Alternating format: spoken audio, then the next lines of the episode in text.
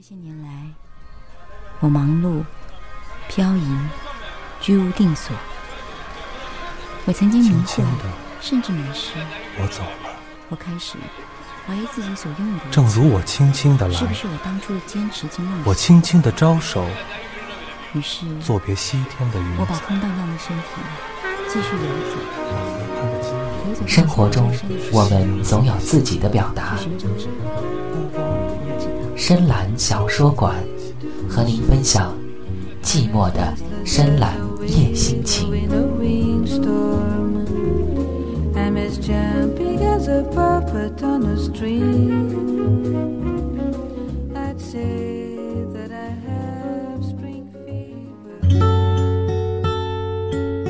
网络微小说《原来你也在上海》，作者雪小禅，播音制作杨宇。第一章。长安还记得第一次看到谭继儿的样子。谭继儿烫了头，很薄的嘴唇，在春天的阳光下显得很清凉。那时候一中极少有人烫头，但李班主任领来的这个上海女孩子是烫了头的。后来长安知道那叫冷烫，可以不打任何东西，依然有卷儿。谭继儿穿格子裙，有泡泡袖的白衬衣。这和那些整天灰头土脸的女生简直是天壤之别。长安的心微微有些颤抖，说不出为什么。也许是因为春天的天气好，鸟在叫着，花在香着，一切都有条不紊的春天着。多年以后，长安看到一句话：其实少男和少女怀春的刹那，是一辈子也难以忘记的。用一句诗人的话说：“长安闻到了花香，听到了自己的心跳，他春心萌动了。其实他只是一个很一般的男生，但他固执的喜欢上了这个洋气的女生，并且一厢情愿的认为谭继儿也应该喜欢自己。可是事实上远非如此，谭继儿根本没有正眼看过他一眼。”谭继儿不过是来乡下补习一年，明年还要回上海考学的。之所以来乡下，原因不清楚。后来听说是谭继儿早恋了，在那边不好交代，所以躲了个清静。这么漂亮的女孩子是应该要早恋的。她真是漂亮，那漂亮像一种很厉害的武器一样。谭继儿路过长安身边的时候，空气中传来很凌厉的声音。长安迷恋这种刺激的声音。长安暗恋了，不是一天两天，而是从谭继儿走进幺三零班教室的那一刻，是每一分每一秒。有些文学天赋的长安开始写诗，比朦胧诗人写的还要朦胧。他写了厚厚的一大本。当然，日记中全是一个人的名字，那个人的名字叫做谭吉儿。这一切让自己做的有些伤心、委屈、兴奋，又喜悦，百般滋味缠绕心头。他终于知道，恋爱原来是这么一回事。在离高考还有三个月的时候，谭继儿突然病倒了。长安发现谭继儿没有来上学，于是他买了十几个橘子和一把香蕉，来到了谭继儿的门口。谭继儿那个时候是跟着姨妈一起住的。长安的心跳得很快，他结结巴巴地说：“谭继儿，我是代表班里同学来看你的。”谭继儿痴痴地笑着，摆着衣角，然后说：“谢谢。”那是他第一次单独与长安说话。虽然只有简单的两个字“谢谢”，可长安觉得温暖无比。长安一路跑着跳着回到学校，他决定把那本诗集送给谭继儿。那句“谢谢”让他鼓足了勇气。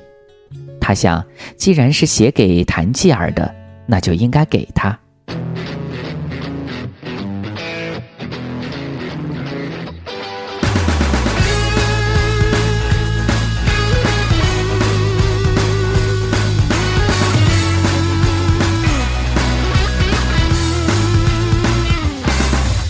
春天的来临悄悄地释出暧昧的气息在百花齐放的季节里你清新脱俗的有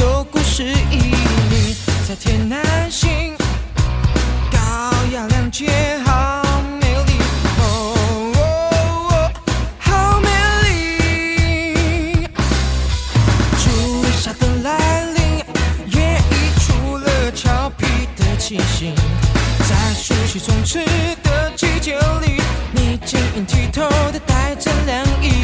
你在天南星，气质非凡，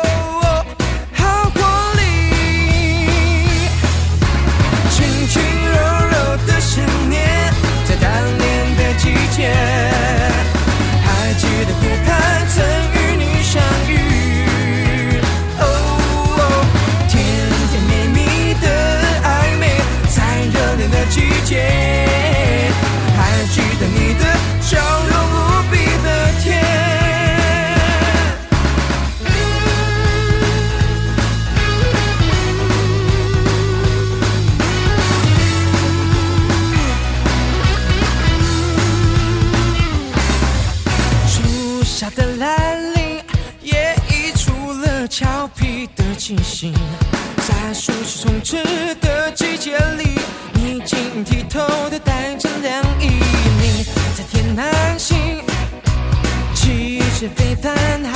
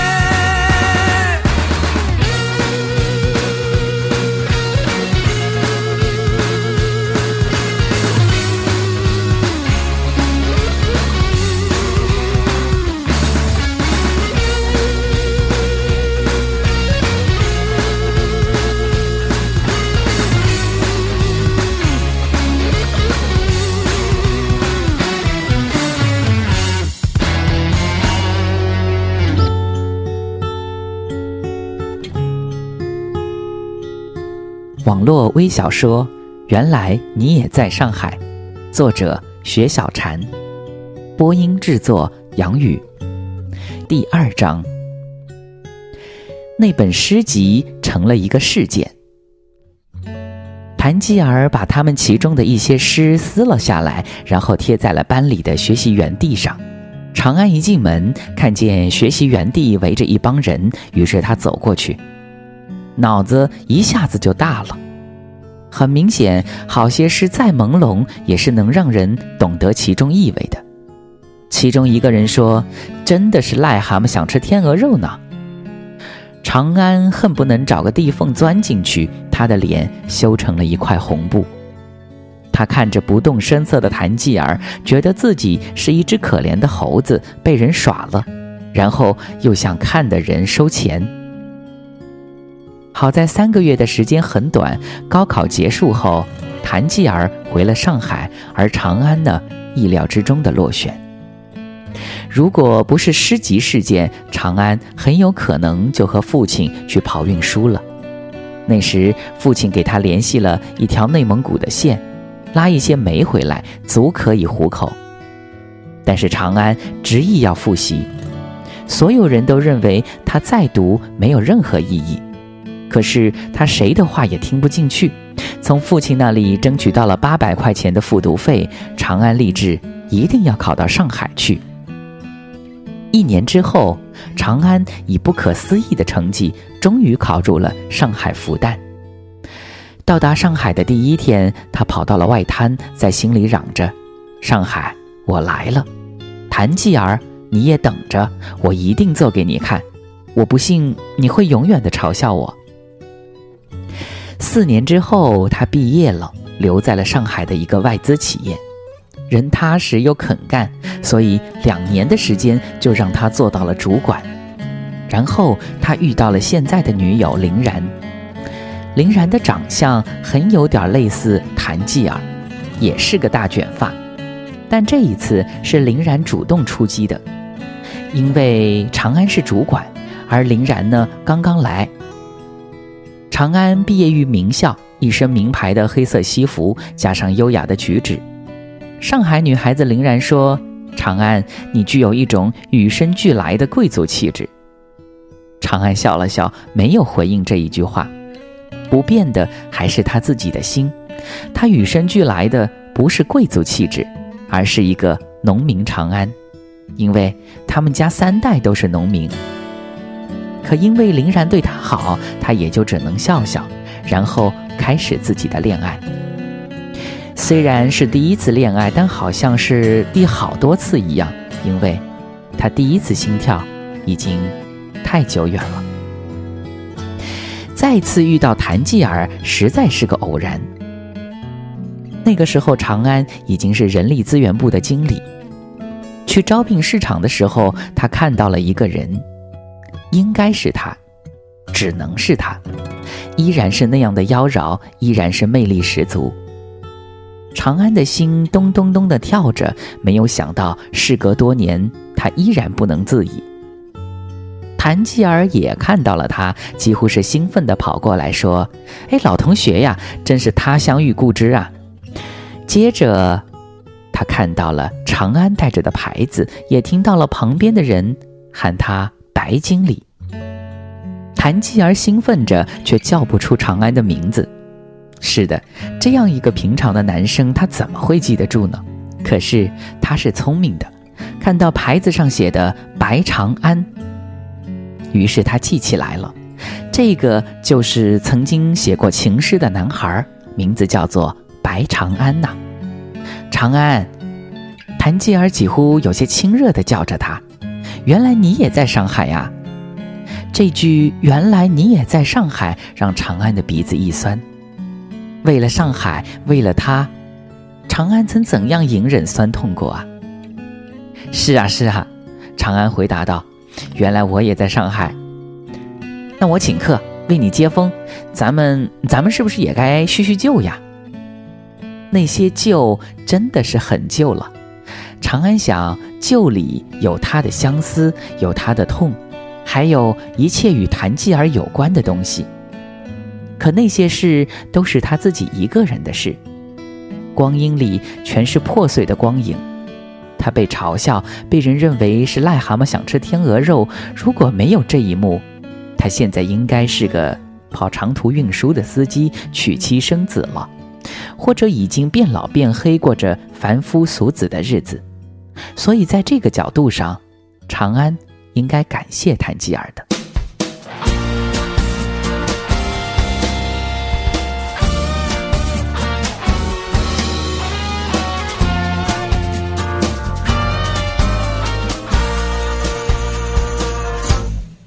悄悄地，无人的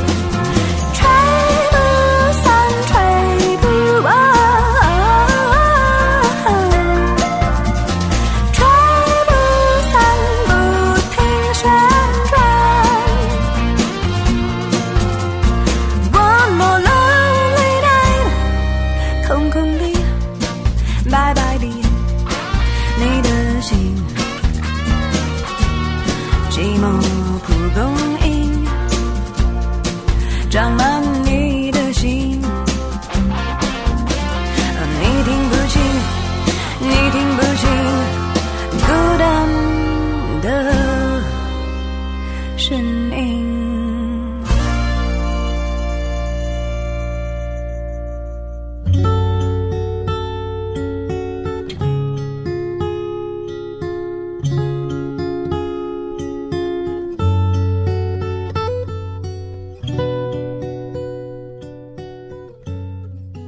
络微小说《原来你也在上海》，作者雪小禅，播音制作杨宇。那天晚上，他们去了淮海路上的一个老酒吧。长安熟练地点着各种酒水和小吃，服务生与他打着招呼。谭继儿才知道，长安已经不是当初那个腼腆羞涩的乡下男孩了。他早已经融为上海夜色中的一份子，甚至比他还要熟练。而他呢，其实并不如意。谭吉尔并没有考上大学，上了一个技校，没有很好的工作，谈了三三两两的恋爱。而谭吉尔现在已经不再年轻了，二十六岁的年华已经初见了衰败的端倪。从他看到长安的那一刻起，他就知道，他和他前缘未了，这是他的机缘。他去了巴黎春天，买了三千多块钱的裙子，为了这次见面，他非常的下本。长安是一条曾经上钩的大鱼，当时他放走了长安，如今他后悔了，他要重新的让他回到自己身边。虽然这听起来像是他的一厢情愿。长安看到谭吉儿飘进来的刹那，是有一些恍惚的。她依然是美丽的，那样的妖娆婀娜，他的心依旧如十年前一样狂跳不已。谭继儿轻轻笑着，喝着一杯又一杯的芝华士。他说：“老同学，我们应该不醉不归的。”长安也喝着，听着酒吧歌手唱着那些老歌，那些很老很老的歌，比如齐豫的《橄榄树》。他记得在那一年的联欢会上，谭继儿也唱过这首歌。你记得吗？我唱过的。谭继儿抬起头，很天真的样子。长安知道他是装的天真，是的，他二十六岁了，怎么可能还有那样单纯的心呢？不，不记得了。长安说，他起疑于自己的镇定，他怎么会说不记得了呢？我病了，你你还给我送橘子和香蕉，其实是你自己一个人送的，对不对？谭继儿逼问着他。长安点着头，忽然觉得心口隐隐的疼，这疼是从十年前就开始的。我，我其实那时候很傻，真的。其实，其实我，谭继儿有点支支吾吾的说不下去。其实我很欣赏那些事的，很喜欢你的。长安再也听不下去了，他忽然笑了。这个女人是多么的现实，又多么的可爱。如果她什么也不说，或者只是说曾经的同学叙叙旧，那么这个夜晚还是可爱的。但现在一切显得那么滑稽。长安打了一个响指，服务生过来，他斩钉截铁地说：“买单。”他回过头对谭继儿说：“谭继儿，我还有个应酬，我们以后有机会啊再联系，好不好？”长安撒谎了，因为再待下去，他怕残存的那点美好都没有了。而谭继儿还没有完，他还没有达到自己的半个目的，于是他追出来。那么，那么我在你们公司求个职如何呢？我打字很快的。行，长安说我会尽力的。此时长安的心更疼了，一切物是人非。他以为自己会很快意，没有想到的却是这样的疼痛。开车来到外滩的时候，他想起刚来那天，他曾经说过：“上海，我来了。”可是现在他想，这来与不来，又有什么区别呢？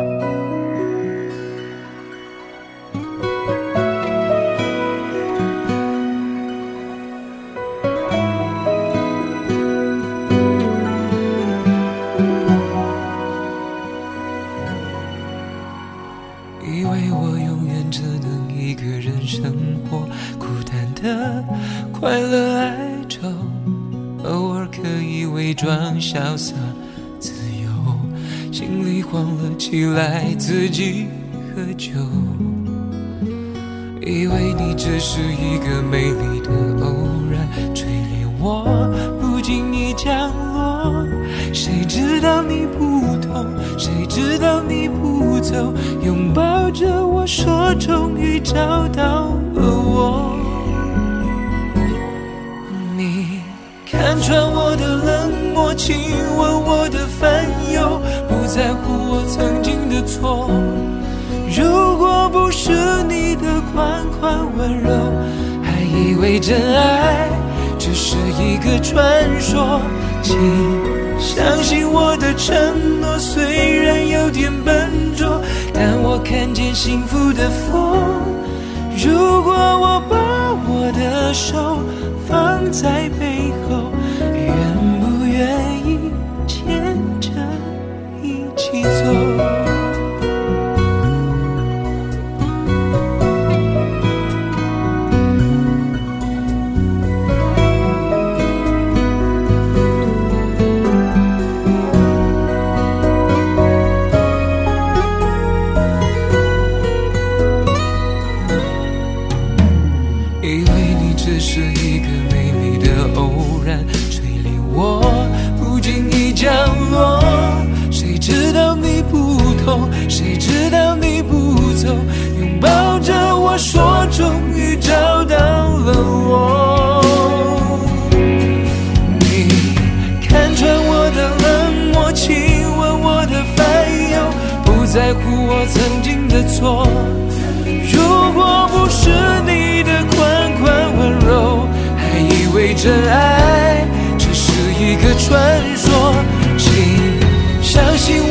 承诺，虽然有点笨拙，但我看见幸福的风。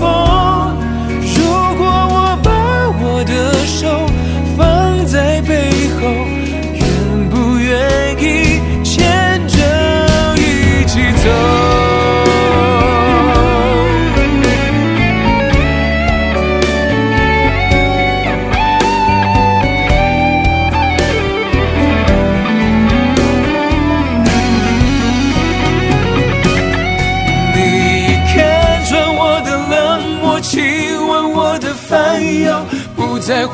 曾经的错，如果不是你的款款温柔，还以为真爱只是一个传说。